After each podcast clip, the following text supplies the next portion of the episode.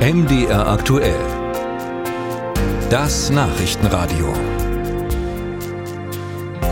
Ja, das kam dann gestern doch etwas überraschend. Der Bundesverteidigungsminister Boris Pistorius hat in Litauen angekündigt, dass er bereit wäre, deutsche Soldaten dauerhaft im Land zu stationieren. Er sagte, Deutschland ist bereit, dauerhaft eine robuste Brigade in Litauen zu stationieren. Wir reden bei einer Brigade von rund 4000 Soldatinnen und Soldaten plus Material und bei einer dann dauerhaften Stationierung eben auch Familien. Das heißt also, im Grunde soll eine wirkliche Basis entstehen.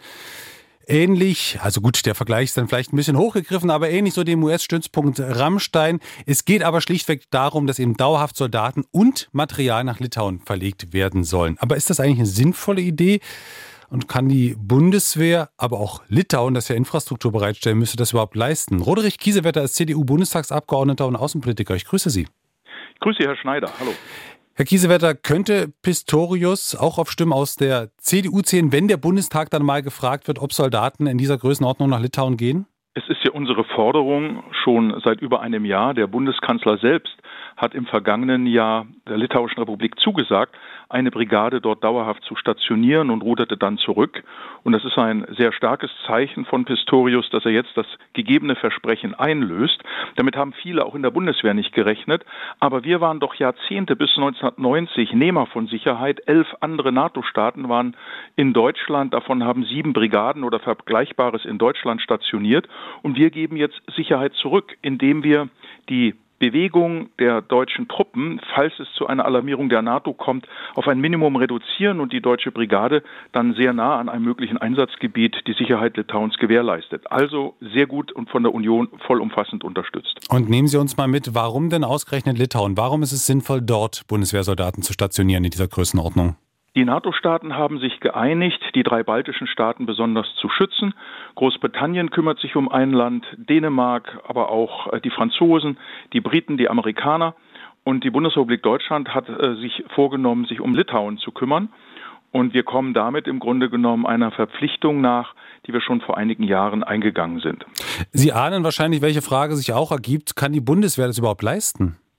Die Bundeswehr muss es leisten, weil die aktuelle Bundesregierung sich äh, reduziert hat, von Auslandseinsätzen verstärkt um Landes- und Bündnisverteidigung zu kümmern und das internationale Krisenmanagement etwas runterzufahren.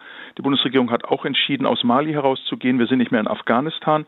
Und aufgrund der Bedrohungslage gibt es ja auch die nationale Sicherheitsstrategie wieder.